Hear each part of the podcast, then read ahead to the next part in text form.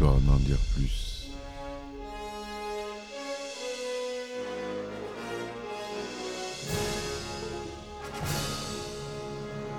Eh ben attendez, on est en France. Allez, cul sec.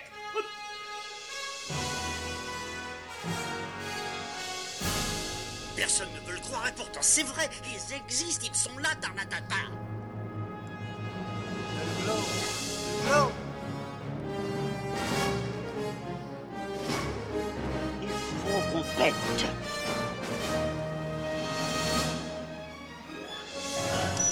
Voyons, circuit branché, convecteur temporel temporisé.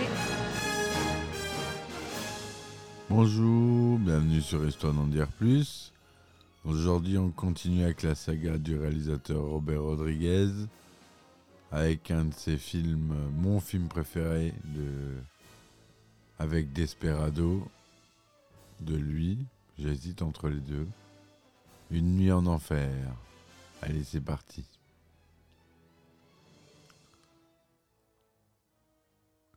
Alors, Une nuit en enfer, ou La nuit la plus longue au Québec, ou titre original From Dusk Till Dawn, est un film d'horreur fantastique américano-mexicain réalisé par Robert Rodriguez, sorti en 1996. Écrit par Quentin Tarantino d'après une histoire de Robert Kurtzman, Une nuit en enfer raconte l'histoire de deux frères et braqueurs en cavale, Seth, qui joué par Georges Clooney, Richard Greco, joué par Quentin Tarantino, qui prennent un pasteur, Harvey Kettel, et ses deux enfants, Juliette Lewis et Ernest Liu, en otage afin de euh, passer la frontière mexicaine, mais seront confrontés à leur arrivée à un bar rempli de vampires. Tourné en dix semaines notamment en Californie et au Mexique, le long métrage sort en janvier 1996 aux États-Unis, où il rencontre un accueil mitigé et un succès commercial modeste. Mais c'est devenu par la suite un film culte, c'est pour ça que je vous en parle, du genre fantastique et horreur. Alors à la réalisation, on retrouve Robert Rodriguez, notre cher ami, comme je disais. Au scénario, on n'a ni plus ni moins Quentin Tarantino. À la musique, on a Graham Revel cette fois-ci. Georges Clooney, Quentin Tarantino, Harvey Kessel, Juliette Lewis, Salma Hayek. Voilà pour euh, le cast. C'est un film euh, bande apart. Miramax, Dimension Film et Los Hooligan Productions. Euh, qui est la société de production de Robert Rodriguez, si je ne me trompe pas.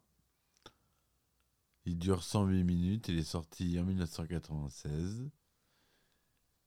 Et le résumé détaillé, est ainsi. Richard Ricci Gecko, qui est joué par Quentin Tarantino,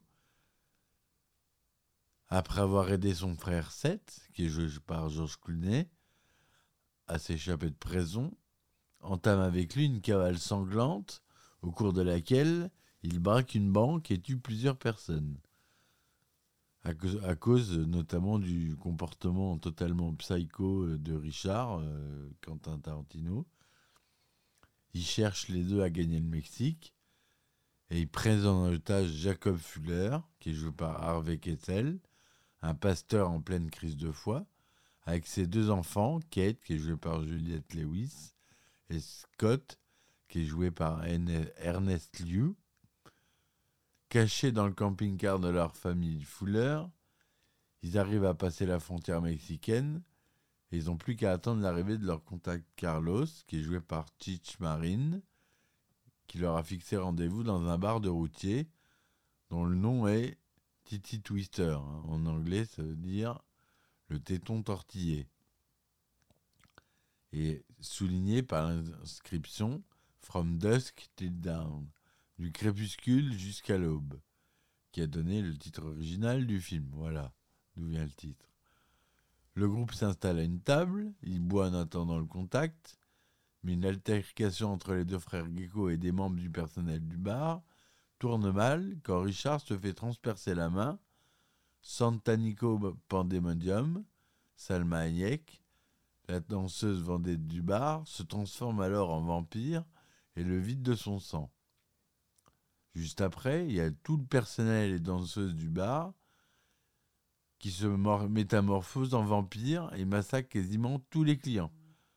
Il y a seul il y a Cess qui en, qui en réchappe, la famille Fuller et les deux autres clients, Sex Machine, qui est joué par le célèbre maquilleur euh, d'effets spéciaux Tom Savini, et Frost, qui est joué par Fred Williamson, qui échappe au carnage. Ils luttent pendant tout le reste de la nuit contre les assauts des vampires. Ils en tuent un bon paquet. Et c'est d'abord Sex Machine qui est mordu et qui se transforme. Et avant d'être éliminé, il mord à son tour Frost et Jacob. Celui-ci, sentant la transformation arriver, fait promettre à ses enfants de l'éliminer. Mais le moment fatidique est arrivé, Scott hésite et se fait mordre. Kate doit alors abattre son frère. Et eh au petit matin, seuls Cess et Kate sont encore vivants, mais ils sont encerclés par les vampires lorsque les premiers rayons du soleil apparaissent et brûlent tout le monde, tous les vampires. Après qu'il ait retrouvé son contact, Cess châtie Carlos pour avoir chassé un tel lieu de rencontre et négocie un droit d'entrée moins élevé pour pénétrer à El Rey. Kate demande à Cess si elle peut l'accompagner à El Rey, mais il ne veut pas. Apparemment par gentillesse, mais il lui laisse de l'argent. Kate, elle s'enfuit dans le camping-car en laissant derrière elle le Titi Twister, qui, dans un plan euh, mémorable de fin de film, se révèle alors être le sommet d'un temple aztèque partiellement enterré derrière, où s'amoncellent des carcasses de voitures et des camions. Et le plan, j'adore ce plan, il est super à la fin. Un long plan, euh, un long travelling arrière, un dézoom arrière, on va dire, et qui révèle toute l'histoire en fait. En un plan, euh, il arrive à raconter beaucoup de choses. Au montage, au son et à la réalisation, et pour scénario cette fois-ci, c'est Robert Rodriguez. Il aime monter ses films. Il a raison, c'est le meilleur moyen d'avoir le contrôle dessus. On l'a dit, euh, les sociétés de production les a dites. Les sociétés de distribution, c'est Dimension Film aux États-Unis et Gaumont en France. Le budget est de 19 millions de dollars.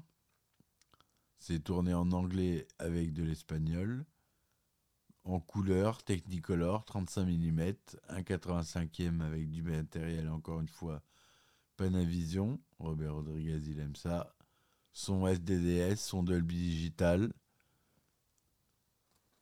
Il est sorti en France le 26 juin 1996. Aux États-Unis, on l'a déjà dit, le 19 janvier 1996. Il est interdit au moins de 17 ans non accompagné d'un adulte aux États-Unis. En France, interdit au moins de 16 ans. Et 15 ans et plus au Mexique, alors que Desperado, par exemple, était interdit au moins de 18 ans. Et qu'en France, il était interdit au moins de 12 ans. Comme quoi, euh, selon les pays, ça peut vraiment changer. Hein. Georges Clooney joue 16 Gecko. Quentin Tarantino, on l'a dit, Richard Richie Gecko. Harvey Kessel, Jacob Fuller. Juliette Lewis joue Kate Fuller. Ernest Liu, Scott Fuller. Salma Hayek, Santanico Pandemonium. Chich Marine, le garde-frontière, Chet Pussy et Carlos. Danny Trejo qui joue dans le film Razor Charlie. Tom Savini, Sex Machine. Fred Williamson joue Frost. Et voilà pour les acteurs connus. Et le groupe Tito et Tarantula qui joue les musiciens du bar, qui ont été maquillés pour les. qui se transforment eux aussi en vampires, donc ils ont été maquillés par euh, l'équipe de Tom Savini. Le scénario de Quentin Tarantino est basé sur une histoire de Robert Kurtzman, connu dans le monde des effets spéciaux au cinéma, avec des films comme Predator, Tremors et Misery, et avec qui il avait déjà travaillé sur Reservoir Dogs en 92. La première version du scénario en enfer est écrite par Tarantino à l'époque où il travaillait encore à Video Archives. Il suit les grandes histoires de Kurtzman pour toute la partie se déroulant au Titi Twister, mais c'est lui qui développe entièrement tout ce qui précède et qui tenait seulement en une page dans l'histoire de Kurtzman. Tarantino est payé 1500 euros pour écrire ce scénario. Initialement, Tarantino doit réaliser le long métrage, mais décide de ne pas le mettre en scène afin de se consacrer au scénario et au rôle de Richard Gecko. René Harlin et Tony Scott sont intéressés pour diriger le film, mais sa réalisation est confiée à Robert Rodriguez, à qui Tarantino avait collaboré euh, auparavant dans Desperado, qu'on a vu dans le précédent podcast. Les deux hommes se sont rencontrés au Festival international du film de Toronto en 92, alors qu'ils présentaient tous les deux leur premier film, El Mariachi pour Robert Rodriguez, qu'on a vu dans le dernier podcast, et Reservoir Dogs, qu'on verra dans un prochain, pour Tarantino. Et on m'est immédiatement sympathisé. Tarantino fait lire son scénario Rodriguez et celui-ci est immédiatement intéressé, mais d'autres projets occupent alors les deux hommes. Après le succès de Pulp Fiction, les droits du film sont rachetés par Gianni Nari et Mère Tepper, et Tarantino leur propose d'engager Rodriguez pour la réalisation. Le rôle de Seth Gecko est offert à Tim Ross, John Travolta et Michael Madsen, Steve Buscemi et Christopher Walken, mais tous doivent refuser en refusant à cause de conflits d'emploi du temps. C'est finalement à George Clooney qu'on donne le rôle. C'est le premier rôle important au cinéma depuis son succès télévisé avec Urgence. Tarantino propose aussi à Tim Ross et Steve Buscemi de jouer un petit rôle de Pete Bottoms, mais il décline l'offre. De même pour William Sadler, qui était pressenti pour incarner l'agent du FBI Stanley Chase, rôle qui échoua à John Saxon, que Rodriguez et Tarantino rencontrent par hasard lors d'une convention. Salma Hayek hésite longuement avant d'accepter le rôle de Santanico Pandemodium, car elle a une peur panique des serpents. Elle suit une thérapie de deux mois avant le tournage pour s'en débarrasser. Le tournage du film a eu lieu du 13 juin au 20 août 1995 dans l'État de Washington, au Texas et en Californie. Le tournage se déroule également au Mexique. Les scènes du motel, où la famille Fuller est prise en otage sont tournées en premier. L'équipe passe ensuite cinq semaines à tourner les scènes du Titi Twister. Le tournage se termine avec la scène d'ouverture dans le magasin de spiritueux. La scène du passage de la frontière mexicaine est la plus chaotique à tourner, car en raison de conflits d'emploi du temps, les acteurs impliqués euh, doivent tourner leurs séquences à différentes périodes. Un making-of du film réalisé par Sarah Kelly est sorti en 1997 sous le titre Full Tit Boogie. Je vous conseille de voir, c'est un super documentaire que j'ai trouvé sur YouTube. Mais il n'y est plus. je ne sais pas comment le trouver. Un grand nombre de morceaux de la bande originale sont de Texan Blues, Dizzy Top, Stevie Ray Vaughan, Jimmy Vaughan. Et le groupe de rock, comme je disais, Tito et Tarantula, apparaît dans le film dans les rôles des musiciens de Titi Twister. La BO contient également des extraits de dialogue tirés du film. La critique a été bonne, Rotten Tomatoes lui donne 64%, avec un score moyen de 6 sur 10 sur 44 critiques. Metacritic lui donne 52% sur 14 critiques. En France, et Allociné lui donne 3,8 sur 5 pour 13 280 notes et 2 sur 5, 2 sur 5 pour 5 critiques de presse. Une nuit en enfer rencontre un succès commercial modeste aux États-Unis, il prend la première, phase, la première place du box-office euh, de sa sortie avec 10 240 000 dollars de recettes pour une moyenne de 5 110 dollars sur les 2000 de 4 salles le distribuant, restant durant 4 week-ends dans le top 20 hebdomadaire. Une nuit en enfer finit son exploitation avec 25 millions de dollars de recettes, soit 5 845 000 entrées, les recettes internationales, excepté les États-Unis, atteignent les 33 millions de dollars, permettant à Union enfin en enfer d'atteindre le triple de son budget grâce aux recettes mondiales. En France, le film fait un bon débarrage au box-office en s'installant à la deuxième place du podium dès sa première semaine. Il atteint le demi-million la, semaine suivante pour finir son exploitation avec 667 411 entrées. Pardon, je bafouille. Il a reçu quelques récompenses, Academy of Science Fiction, des Saturn Awards, MTV Awards. Il y a des références au cinéma de Tarantino et de Rodriguez. Par exemple, l'arme pénible du Sex Machine se trouvait présente dans les tueurs à guitare du mariachi dans Desperado, précédent film de Robert Rodriguez qu'on a vu dans mon précédent podcast. La dégrade Ezekiel 25-17 de Samuel Jackson dans Pulp Fiction était dans le script d'une nuit en enfer dans la, scène où Jacob attaque les vampires avec un fusil à pompe et une batte de baseball. Le Texas Ranger Earl McGraw, qui apparaît au début du film dans le débit de basson, est un personnage récurrent des films de Quentin Tarantino et Robert Rodriguez. Kill Bill volume 1 et le diptyque Grindhouse, Boulevard de la Mort et Planète Terreur. Et à chacune de ses apparitions, il est interprété par l'acteur-chanteur Michael Parks.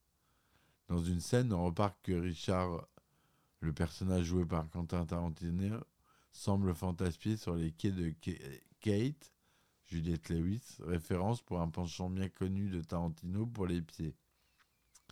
Lorsque Georges Clooney va chercher à manger, on peut brièvement voir sur le paquet les lettres Big Burger, fast-food inventé par Quentin Tarantino.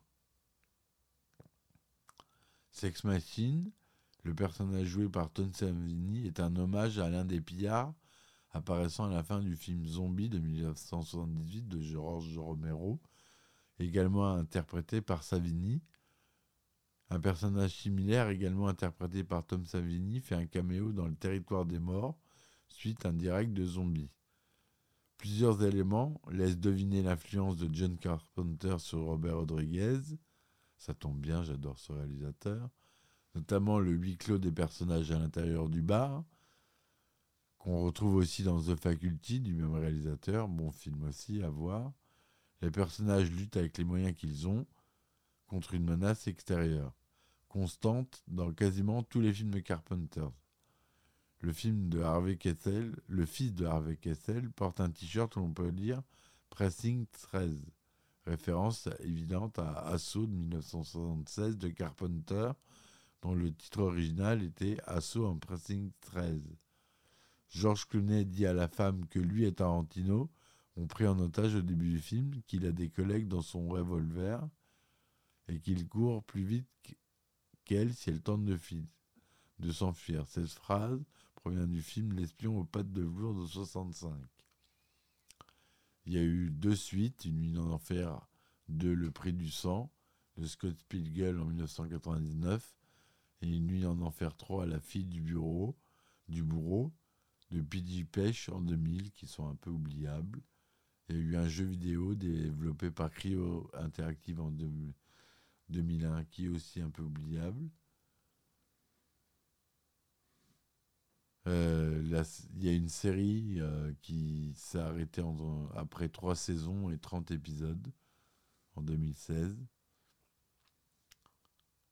Euh, avec DJ Cotrona, Sanzloz, Robert Patrick, Madison Davenport et Isa Gonzalez, produite par Robert Rodriguez pour Emir Max.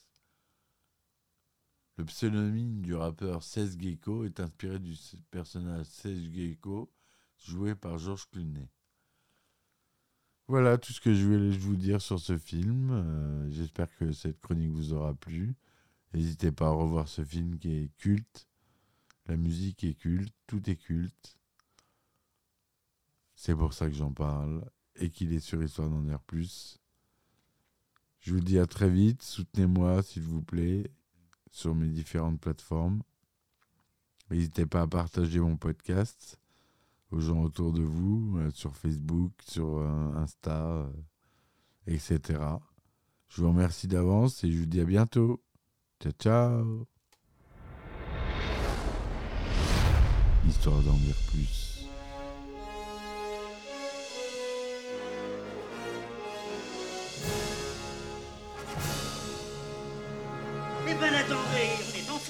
Allez, cul sec Hop.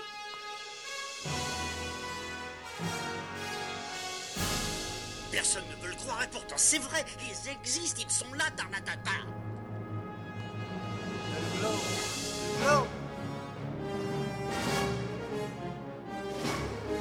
Il faut qu'on pète.